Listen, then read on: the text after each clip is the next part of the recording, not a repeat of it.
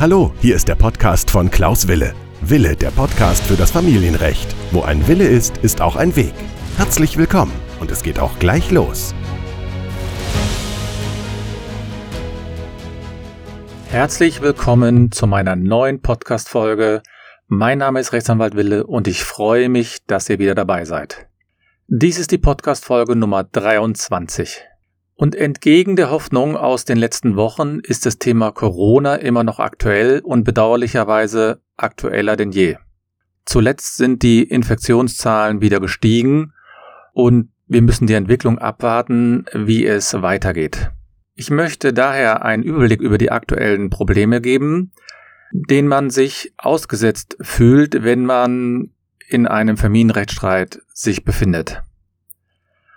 Wir werden also das Thema zum Beispiel Corona-App besprechen. Wir werden über den Kinderbonus sprechen und wie das sich auf den Kindesunterhalt auswirkt und viele Themen mehr. Das erste Thema ist die sogenannte Corona-App. Jeder hat schon etwas von dieser Corona-App gehört und die Corona-App des Robert Koch Instituts wurde mittlerweile schon fast 17 Millionen Mal heruntergeladen. Dabei soll die Anwendung freiwillig sein, doch auf der anderen Seite sagen viele Stimmen, dass die Anwendung der Corona-App nur dann Sinn macht, wenn es möglichst viele Personen verwenden. Und jetzt ist es natürlich so, dass die Eltern sich fragen müssen, ob sie die Corona-App zum einen herunterladen und zum anderen, was passiert, wenn die Eltern getrennt sind und wer gibt hier eigentlich die Einwilligung für, die, für das Herunterladen. Zunächst, die Eltern müssen natürlich im Rahmen des Sorgerechts in der allgemeinen Verantwortung die Kinder darüber aufklären, welche Auswirkungen so eine App hat. Das heißt, wenn man Kinder hat, die ein Handy haben und die wollen sich jetzt diese App herunterladen, dann sollte man mit den Kindern darüber sprechen, ob es Sinn macht, diese App zu verwenden und welche Auswirkungen und Gefahren auch so eine App haben kann. Dabei muss man natürlich wissen, es handelt sich um eine sogenannte kostenlose App. Das heißt, man könnte rechtlich sagen, das ist wie so eine Schenkung zu betrachten. Und in der Regel unterliegt einer Schenkung, so eine, ähm, eine Schenkung unterliegt rechtlich gesehen keinem Zustimmungserfordernis oder Einwilligungserfordernis der Eltern. Das heißt, das Kind könnte sich das herunterladen, man bräuchte nur dann eine Zustimmung zu haben, wenn man sagt, zum Beispiel, da gäbe es irgendwelche Nachteile für das Kind. Aber es gibt eine andere Einwilligung, die hier vielleicht relevant sein kann. Und zwar, es geht um die Einwilligung für die Verarbeitung der Daten. In den Nutzungsbedingungen der Corona-App steht nämlich, dass die App sich an Personen wendet, die über 16 Jahre alt sind. Und Jetzt stellt man sich natürlich die Frage, ob die Eltern die Einwilligung der, nach der Datenschutzgrundverordnung geben müssen. Jetzt bin ich kein Datenschutzrechtsexperte, sondern ich bin Familienrechtler. Und jetzt wende ich im Grunde genommen nur die familienrechtlichen Grundsätze wieder an. Und da sagt man normalerweise, dass eine Einwilligung immer nur von beiden Elternteilen erteilt wird, außer man sagt jetzt, ja, das handelt sich um eine Angelegenheit des täglichen Lebens.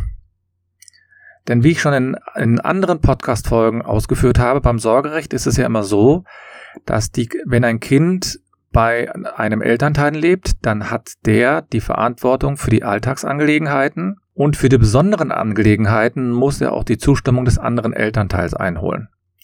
Und jetzt kann man sich natürlich die Frage stellen, ist das ist die sozusagen die Einwilligung nach der Datenschutzgrundverordnung jetzt eine allgemeine Angelegenheit, zumindest im Hinblick auf die äh, Corona-App, oder ist es eine App, äh, ist es eine Zustimmung, die nur von beiden Elternteilen erteilt werden kann? Jetzt ist natürlich die Corona-App in äh, großen Diskussionen gewesen. Das wurde sehr stark diskutiert. Man hat sehr große Sorgen, dass vielleicht dort Daten weitergegeben werden können, obwohl von vielen Verantwortlichen gesagt wird, da werden keine personenbezogenen Daten weitergegeben. Aber allein aufgrund dieses Umfangs und der Diskussion meine ich, dass man hier nicht von der Alltagsangelegenheit ausgehen äh, kann, sondern dass man aus meiner Sicht die Zustimmung von beiden Elternteilen erteilt werden muss. Das bedeutet, wenn man die Corona-App sich herunterlädt, müsste eigentlich der andere Elternteil auch damit einverstanden sein, dass das Kind diese App verwendet. Bisher gibt es noch keine Entscheidung dazu und es gibt auch aus meiner Sicht noch keine großen Streitigkeiten darüber. Aber wie wir an bestimmten Demonstrationen gemerkt haben, gibt es ja unterschiedliche Auffassungen, wie weit die Corona-Pandemie wirklich entstanden ist oder nicht. Und ich könnte mir vorstellen, dass es da in dem einen oder anderen Feld dann noch Probleme gibt und Streitigkeiten. Und dann könnte ja ein Elternteil sagen, nein, ich bin nicht damit einverstanden, dass diese Corona-App überhaupt auf das Handy von meiner Tochter oder von meinem Sohn heruntergeladen wird. Und dann müssten beide Elternteile eigentlich entscheiden. Und wenn das, wenn die Zustimmung nicht von beiden Elternteilen erteilt wird, dann hat das zur Folge, dass man sich beim Gericht treffen müsste. Aber nochmal, bisher gibt es noch keine Entscheidung dazu. Und ähm, aber allein schon aufgrund der großen Diskussionen bin ich der Meinung, dass es eine Angelegenheit ist, die von die nicht unter die Alltagsangelegenheiten fällt. Auf einen weiteren, auf eine weitere Veränderung in familienrechtlicher Hinsicht möchte ich vielleicht auch hinweisen, gerade für diejenigen, die in so einem hitzigen Rechtsstreit sind. Da geht es nämlich um die Frage, ähm, also wenn ich beim Gericht bin oder ich habe einen Antrag beim Gericht gestellt, wie ist das mit der mündlichen Anhörung? Denn normalerweise hören die Richter in vielen Verfahren die Person persönlich an. Das macht auch manchmal Sinn oder häufig Sinn, um sich einen persönlichen Eindruck zu vermitteln und vielleicht um auch die Eltern hinzuwirken. Denn es ist so, man sitzt im Gerichtsverfahren und man hat unter dem Eindruck des Gerichts, wird man vielleicht dann eher mal einen Vergleich schließen, als wenn man das alles nur schriftlich macht.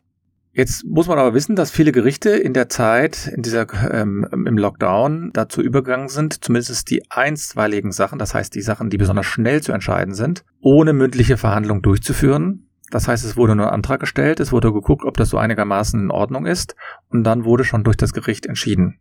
Wie sich das jetzt verhalten wird, wenn es jetzt, wenn diese Pandemie weiter, also sozusagen die zweite Welle eingesetzt hat und wenn sich die Infektionszahlen erhöht, das weiß ich nicht. Ich weiß nur aus vielen Gerichtsverfahren selbst, dass trotzdem viele Gerichte noch hingehen und auch bei einstweiligen Anordnungen noch eine pers persönliche Anhörung bevorzugen. Sie halten dann eben die Abstandsregeln ein, sie versuchen dann die Hygienevorschriften einzuhalten. Ich weiß aber auch von vielen Gerichten, dass sie natürlich nicht die Säle haben, um diese Abstandsregeln einzuhalten. Denn es ist so, wenn man natürlich ein, anderthalb oder zwei Meter Abstand zu jeder Person haben will, dann kann man das nicht in einem ganz kleinen Raum machen. Deswegen ist zum Beispiel beim Amtsgericht Köln so, dass viele Verfahren nur in, auf den ersten zwei Stockwerken durchgeführt werden, weil die anderen Säle viel zu klein sind.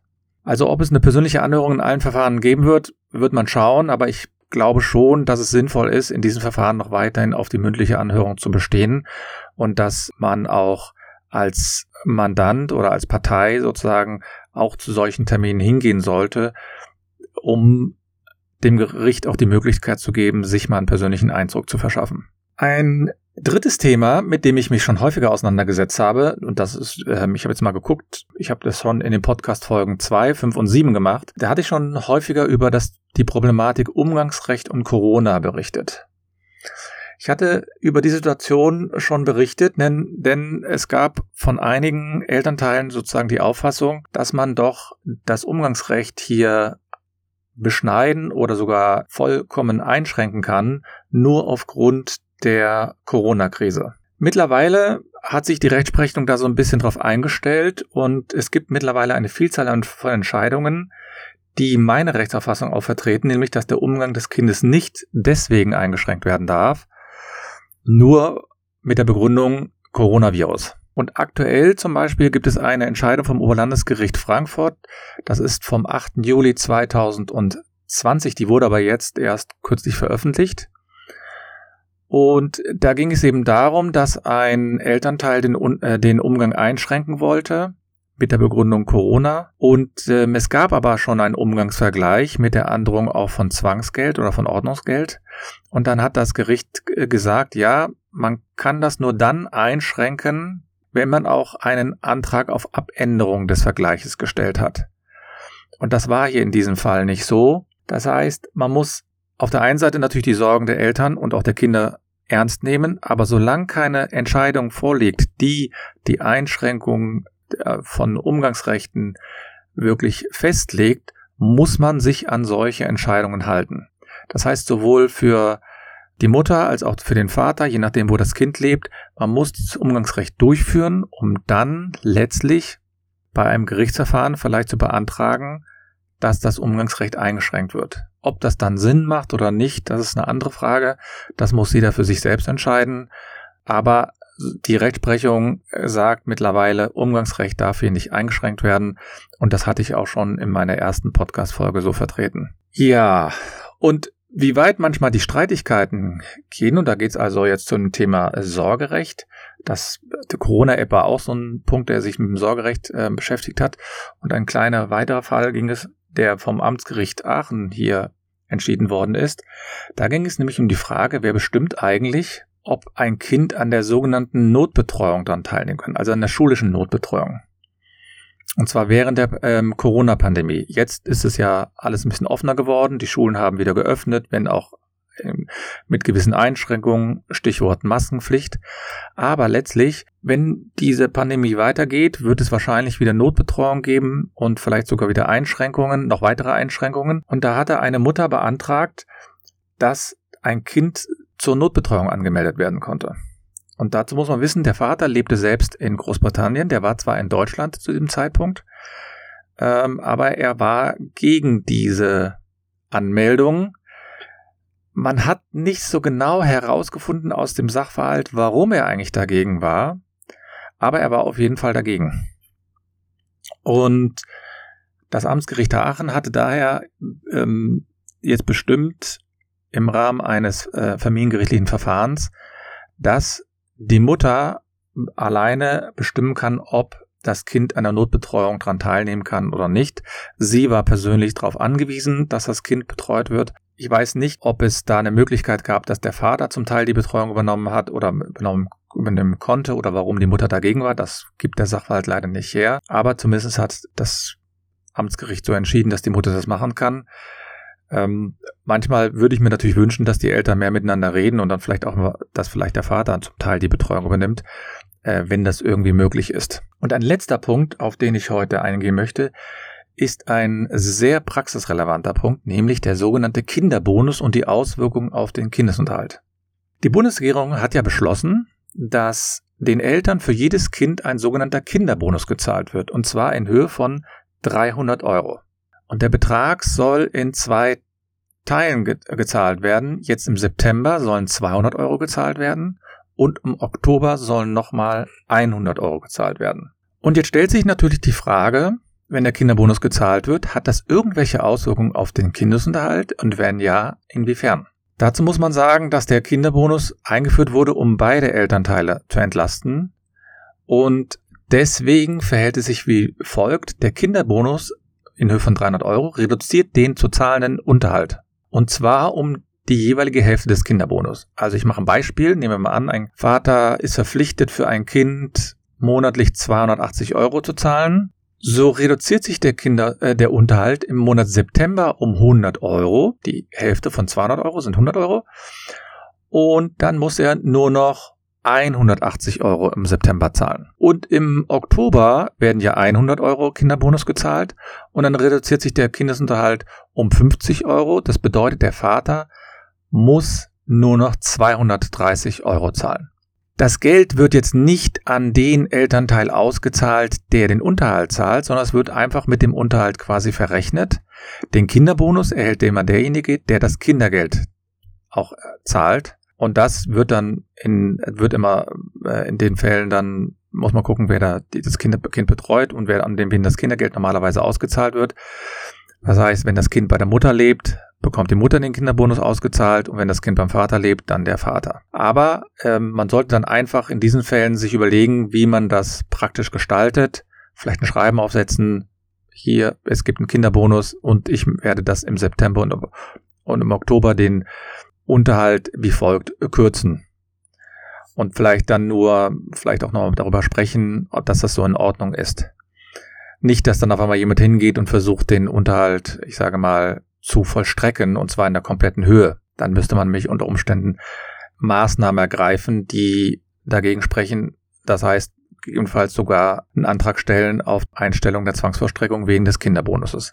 Es ist aber wichtig, dass der Kindesunterhalt natürlich weiterhin gezahlt wird Und zwar immer zum, normalerweise zum ersten eines Monats. In einigen Vergleichen oder in einigen Entscheidungen steht zum dritten eines Monats, aber auf jeden Fall pünktlich zahlen und vielleicht vorher kommunizieren, wie das mit dem Kindesunterhalt für den Monate Oktober und September durchgeführt wird. Ja, das war mein kurzer Überblick über die Corona-Situation und über die aktuelle rechtliche Situation. Es gibt natürlich noch ganz, ganz viele verschiedene äh, Fragestellungen. Falls ihr eine habt, könnt ihr mich gerne anschreiben.